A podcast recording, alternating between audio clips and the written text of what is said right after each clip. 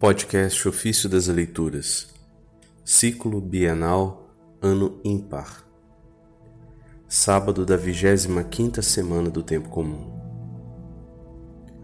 Doemos aos pobres os nossos bens, para nos enriquecermos dos bens celestes.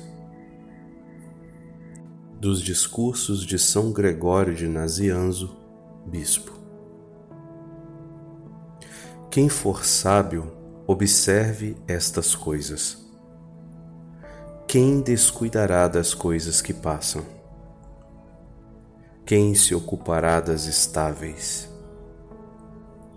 Quem reputará as coisas presentes como passageiras e as respostas na esperança como seguras? Quem distinguirá a realidade das aparências, a tenda terrena da cidade celeste, a peregrinação da morada estável, as trevas da luz, a carne do espírito? Quem saberá discernir entre Deus e o príncipe do mundo, entre a sombra da morte e a vida eterna? Entre as coisas que percebemos pelos nossos sentidos e as que não se enxergam.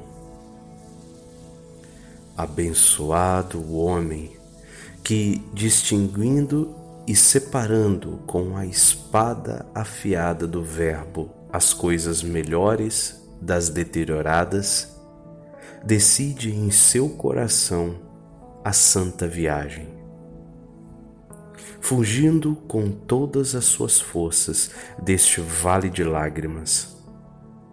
Procura as coisas do alto e, crucificado pelo mundo com Cristo, com Cristo ressurge e com Ele ascende, herdeiro de uma vida não mais transitória e falaz.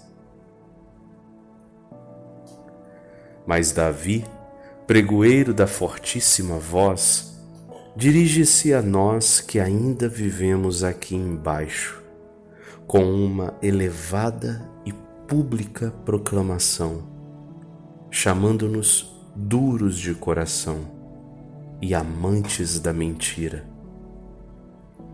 e nos exorta a não aproximar excessivamente o coração das realidades que aparecem à nossa frente e a não medir a beatitude dessa vida com base na abundância apenas do vinho e do trigo que facilmente se corrompem.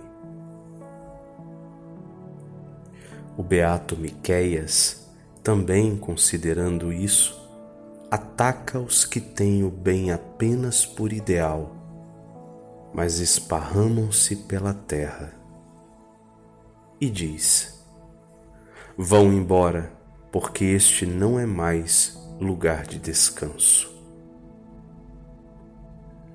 Acerquem-se às montanhas eternas e usa quase as mesmas palavras com as quais nos exorta o nosso Salvador e Senhor.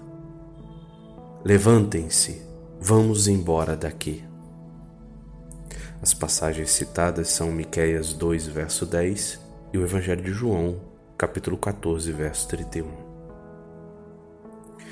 Jesus diz isso não somente àqueles que tinha naquele momento como discípulos, enquanto os mandava sair daquele lugar, como talvez alguém pudesse pensar, mas sempre, e a todos os discípulos, trazendo-os da terra ao céu e das realidades terrenas às celestes.